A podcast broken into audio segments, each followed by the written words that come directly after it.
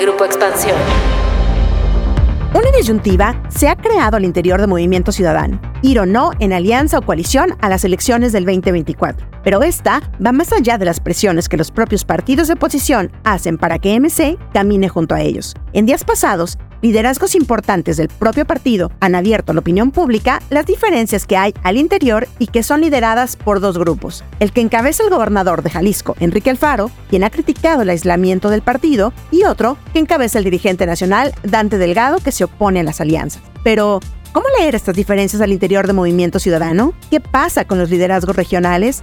¿Logrará este partido tener un candidato competitivo para ir a las presidenciales? De esto vamos a platicar hoy en Política y otros datos. Política y otros datos. Segunda temporada. La vida pública a debate. Política y otros datos. Buen jueves, bienvenidos a Política y otros datos. Soy María Ibarra, editora política de Expansión. Es 13 de julio del 2023 y como siempre es un placer que nos permitan estar con ustedes. Viri Ríos y Carlos Bravo Regidor, ¿cómo están? Buen jueves en una semana llena de movimiento en la oposición. Hola, hola, ¿cómo están? Feliz jueves de política y otros datos. Ya se la saben. Por favor, déjenos sus comentarios, pónganos puntitos, palomitas, pulgares para arriba. Muchas gracias a quienes nos han dejado comentarios. En Spotify hay una sección especial en cada episodio para que nos dejen sus opiniones. Por favor, no dejen de hacerlo. Hola, ¿qué tal? Un gusto estar por aquí, como cada jueves, en política y otros datos. Pues como ya decíamos, en días pasados Movimiento Ciudadano como que despertó, se quitó las cobijas de encima y se metió a la conversación rumbo a las elecciones del 2024, a la que muchos piensan ya iba medio tarde. Por un lado, el fenómeno Xochitl Galvez hizo que durante una entrevista el coordinador de los senadores, Clemente Castañeda, dijera que si ella resultara candidata del Frente Amplio por México, su partido, Movimiento Ciudadano, tendría que discutir con mucha más amplitud las posibilidades y las alternativas de ir en alianza, algo que evidentemente han rechazado y que rápidamente su líder Dante Delgado salió a decir que con el PRI ni a la esquina. Y tan solo un día después, el gobernador de Jalisco, Enrique Alfaro, anunció que él no se apuntaría por una candidatura para la presidencia en el 2024 y criticó a la burocracia o a las burocracias que encabezan los partidos, evidentemente hablando de Movimiento Ciudadano, por no buscar una alternativa para derrotar a Morena y que se prefiera el aislamiento. Pero Carlos, ¿cómo entendemos esto de MC? ¿Qué es? ¿Es una rebelión en la granja? ¿Son los hijos que ya crecieron y buscan su independencia? ¿Cómo lo leemos? Pues mira, de entrada creo que es un dilema muy interesante de un partido que ha crecido, que ya dejó de ser chico, pero todavía no es de los partidos grandes. Y creo que está empezando a tener el problema justamente pues de un partido, vamos a llamarle así, como en esa suerte de adolescencia, donde ya las dirigencias no pueden sin generar resistencias internas decidir unilateralmente, pero todavía no existen, me parece, los mecanismos para tomar decisiones, para hacer negociaciones colectivas sobre algo tan importante que puede marcar realmente el futuro del partido. Yo veo en, este caso tres focos de tensión. El primero, como decías, pues naturalmente es cuál es la ruta respecto a la elección presidencial de 2024, si sumarse a la alianza opositora o competir en solitario. El segundo es el jaloneo entre la política local de sus dos grandes bastiones, por un lado Jalisco y por el otro Nuevo León. Y el tercero es pues cierta tensión natural entre su líder nacional, que es Dante Delgado, y sus liderazgos regionales, Samuel García y sobre todo Enrique Alfaro. Creo que esas tensiones ahora han salido a la luz pública, se han vuelto más visibles y más intensas por el efecto desestabilizador que ha tenido sobre todo el tablero político mexicano el sorprendente ascenso de Xochitl Galvez. En particular, para mí, la clave de esto que estamos viendo tiene que ver con que, por un lado, en Jalisco, Movimiento Ciudadano ya es un partido con mucho arraigo, es un partido fuerte. Y en Nuevo León no. En Nuevo León todavía es un partido en muchos sentidos por construir. Y en Jalisco hay elección de gobernador en 2024.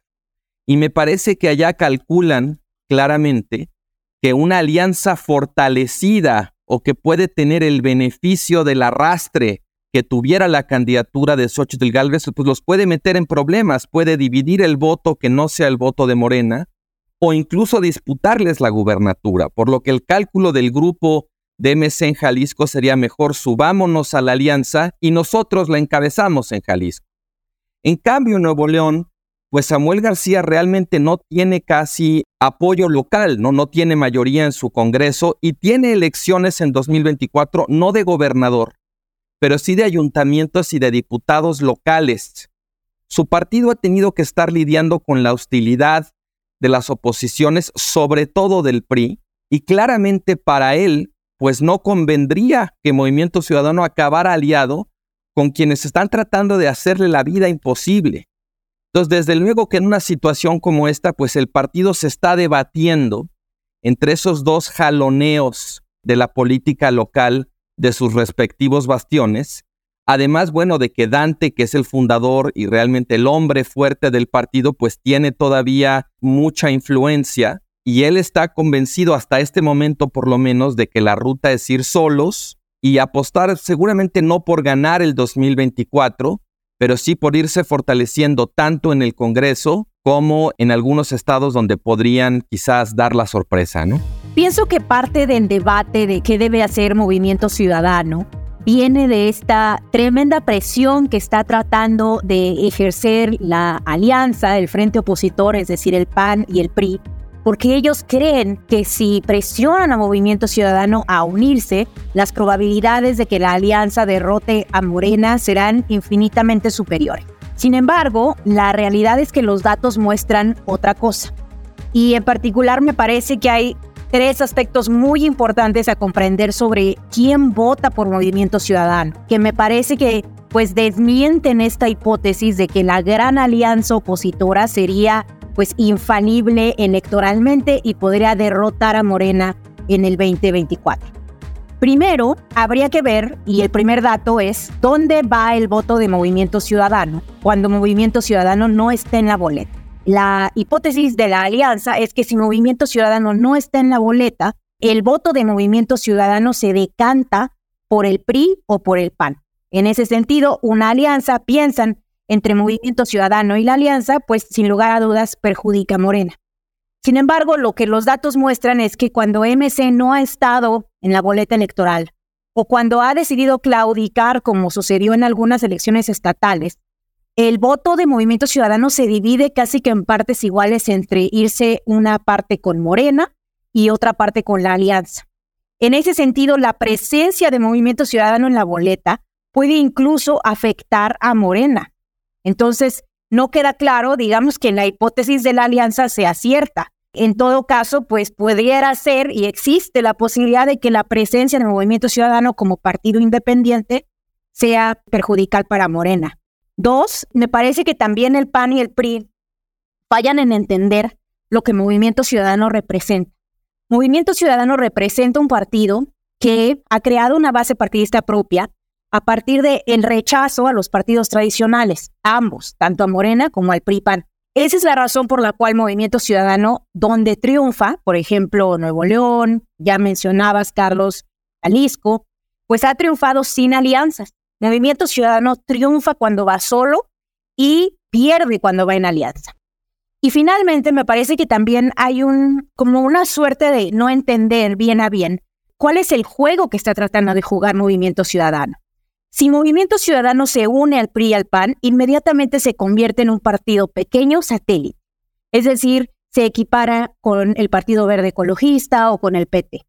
La única manera en la cual Movimiento Ciudadano se puede consolidar como una fuerza a futuro, a lo mejor no para ganar el 2024, pero sí el 2030, es yendo solo, como lo han mostrado sus victorias electorales a nivel estatal. Entonces, bueno, todo esto, digamos, es la constelación de datos que nos muestran que la oposición pues está viviendo en una posición fantasiosa, en donde no entienden qué es movimiento ciudadano, ni tampoco cuáles son los incentivos de ese partido. Movimiento Ciudadano es la tercera fuerza política ya en el Senado. Evidentemente, por lo que ha venido ocurriendo en el PRI, en donde dejaron la bancada cuatro senadores, todavía no están con Movimiento Ciudadano, pero Movimiento Ciudadano en el 2018 llegó con siete y ahora tiene 12 legisladores. Es decir, como dices tú, Viri ha venido creciendo su presencia y bueno, evidentemente Jalisco, que fue la primera gubernatura que tuvieron en las manos y ahora con Nuevo León, pues evidentemente el partido ha venido ensanchándose. Sin embargo, por lo que he podido platicar con algunas personas están cercanas a Movimiento Ciudadano, es que Jalisco realmente es el que tiene el significado, es el que pone realmente los votos y si no fuera por Jalisco, no tendrían diputados de mayoría relativa incluso en el Congreso Federal, es decir, en la Cámara de Diputados. Aquí quiero tomar un poco lo que sea Carlos y estas dos fuerzas que están, pareciera que disputándose, en donde está surgiendo un liderazgo como el que tiene Samuel García en Nuevo León y otro ya muy consolidado como el de Enrique Alfaro en Jalisco. Pero aquí un poco preguntarles, si no es Enrique Alfaro que ya se bajó, si no es Samuel García, que ya dijo que él no, si no es este Luis Donaldo Colosio, que pues está como en que entre sí, si no, alguien dice que más bien se va a esperar hacia el 2030, pues entonces, ¿quién pudiera ser de Movimiento Ciudadano? Cuando Dante Delgado ha dicho, nosotros no vamos en alianza, vamos solos y vamos con un liderazgo de MC. ¿Está pensando en él mismo? Es muy interesante. Yo creo también que lo que pasa, Mariel Viri, es que la ruta ya estaba muy trazada para Movimiento Ciudadano a partir de la premisa de que la alianza opositora estaba débil, se estaba tambaleando y no tenía realmente una figura fuerte que realmente le pudiera competir a Morena. En ese escenario, pues se abría un espacio para Movimiento Ciudadano para convertirse en esa llamada tercera vía, que podría de alguna manera jalar votos, por un lado, de los decepcionados del obradorismo y por el otro de los escépticos de la alianza. Sin embargo, si se consolida el fenómeno de Xochitl Galvez, lo cierto es que esa premisa pues se cae, porque tendríamos una alianza opositora con una candidata competitiva y eso estrecharía el margen para que Movimiento Ciudadano realmente pudiera ser ese tercero en discordia. Se polarizaría mucho más la elección y creo que se daría naturalmente un, fenómeno de voto útil que podría terminar marginando a Movimiento Ciudadano, que desde mi punto de vista también tiene, y ya lo mencionabas tú, Mariel, pues el problema de que no tiene un candidato claro, definido y que pudiera realmente despuntar, ¿no? Si van solos, la gran pregunta es, sí, solos, pero abanderados por quién. Yo creo que en este caso, además, la apuesta de futuro que representa Movimiento Ciudadano, la apuesta de un partido diferente en el contexto del descrédito que tiene la política tradicional, los políticos de siempre, como ellos dicen, tiene el problema de que para que haya largo plazo hay que sobrevivir en el corto. Digamos, la aduana para 2027 o para 2030 es 2024. Y si Movimiento Ciudadano da un paso en falso o se equivoca en su definición sobre la estrategia para las elecciones del año entrante, puede ser que las cosas se les compliquen para más adelante. Ya bien recordaba a Viri el fiasco que fue no presentar candidato a gobernador en el Estado de México ni en Coahuila. La verdad es que esa decisión nunca se entendió bien, nunca se explicó bien y dio pie a muchísimas especulaciones que me parece terminaron dañando la imagen de Movimiento Ciudadano como un partido nuevo, diferente, para mucha gente terminó siendo un partido que le hizo el juego, sobre todo en el Estado de México, a Morena, cuando además un par de semanas antes de la jornada electoral salió como con este eslogan y esta campaña de con el PRI a la esquina, que aparentemente favorecía a Delfina Gómez. Entonces yo creo que aquí la cuestión es que había una ruta trazada, pero las condiciones de navegación están cambiando. Y la pregunta es si Movimiento Ciudadano tendrá la capacidad de ajustar su ruta en función de esas nuevas circunstancias. Fíjate, Carlos, que yo lo veo completamente distinto. Y me parece que Movimiento Ciudadano, de hecho, tiene mucha más posibilidad de sobrevivir a 2030 y de consolidarse como un partido fuerte opositor si no se alía con los partidos que actualmente tienen los más grandes negativos y la peor reputación entre el electorado, es decir, el PAN y el PRI. el hecho de que Movimiento Ciudadano no se haya aliado con ellos a lo largo de este tiempo, porque de hecho esta política de no alianzas viene desde, desde el 2019, lo ha fortalecido y es durante este tiempo en el cual lo hemos visto crecer. La razón por la cual no presentan un partido en el Estado de México es precisamente porque ellos no querían meterse al juego de tener que aliarse con el PRI y el PAN. No hay que olvidar que el PRI y el PAN tienen negativos de por arriba del 60%, el PRI casi pegándole al 70%.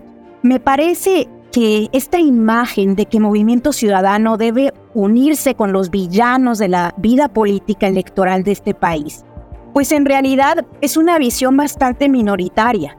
Es una visión que proviene de una oposición muy específica, muy radical, muy enojada, que cree que los ciudadanos debemos votar por el PRI en este caso por el PRI y el PAN, por su alianza, porque Morena pues es un mal inequiparable, es un mal terrible que está destruyendo al país. El gran problema con esta visión en la cual Movimiento Ciudadano pues se termina convirtiendo en un esquirol y en un problema porque no se alía con el PRI, el gran problema de esta visión es que nadie la comparte. Las estadísticas muestran que el 65% de las personas tienen una mejor visión de Morena o de un partido ciudadano que del PRI o del PAN. Y la gran mayoría de las encuestas también concuerdan en que la gente simplemente no quiere darle una oportunidad más al PRI. Entonces creo que de pronto hay este como ruido tremendo en los medios, sobre todo pues en la prensa tradicional en donde todo mundo le va al PRI al PAN, en donde pues eh, se acusa a Dante Delgado y se acusa a Movimiento Ciudadano de no hacer lo que la opinocracia quiere. Pero la opinocracia no es representativa del sentir ciudadano. El sentir ciudadano es que se desea crear partidos políticos frescos, nuevos, que se perciban más ciudadanos y que esa es la única manera efectiva de eventualmente tener una competencia democrática contra Morena. Híjole, Viri, cuando dices partidos frescos y ciudadanos, no creo que la figura de Dante Delgado sea la más fresca que tengamos en Movimiento Ciudadano. Y con quien se están peleando justamente son con las figuras más frescas de su partido, los que de pronto pudieran remontar. Bueno, me refiero al interior del partido, ¿no?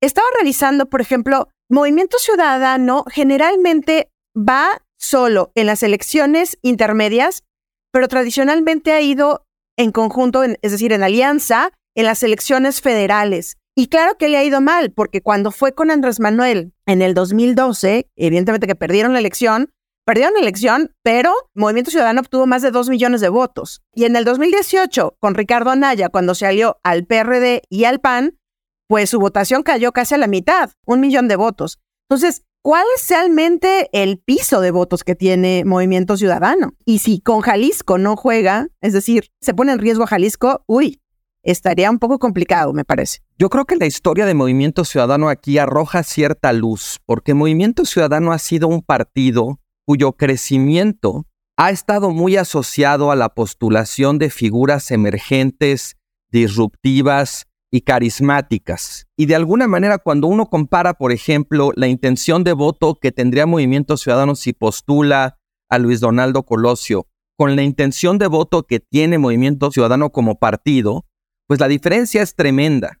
O sea, Movimiento Ciudadano es un partido que sigue dependiendo mucho de sus candidaturas. Y bueno, eso no es ninguna anomalía. Las elecciones en todo el mundo durante las últimas décadas se han vuelto un fenómeno mucho más gobernado por las candidaturas que por los partidos. Los partidos de pronto ya nada más se convierten en un vehículo para figuras o en una marca. En ese sentido, me parece que eso podría terminar pasando con el caso de Xochitl Galvez. Es verdad que el PAN y el PRI son partidos que arrastran un tremendo descrédito mientras que Morena y Movimiento Ciudadano son los partidos que mejor ve o de los que mejor opinión tienen los ciudadanos. Pero podría perfectamente darse el caso de que el electorado perdone a los partidos tradicionales, que esté dispuesto a pasar por alto su descrédito si le presentan a un candidato o una candidata atractiva, como podría ser Xochitl Galvez. Yo creo que todavía es muy pronto, yo no estoy diciendo que eso es lo que va a pasar, pero creo que es un escenario en función del cual Movimiento Ciudadano podría ponderar qué hacer. Yo estoy de acuerdo contigo, Viri, que Movimiento Ciudadano no debe tomar esta decisión en función del chantaje de la comentocracia o de los propios partidos de la oposición. Yo creo que Movimiento Ciudadano está en todo su derecho e incluso diría en su deber de tomar esta decisión en función de su conveniencia. Así es la política. Pero puede darse el caso de que si gana Morena la elección de 2024, para muchas personas se materialice la idea de que Movimiento Ciudadano les hace el juego.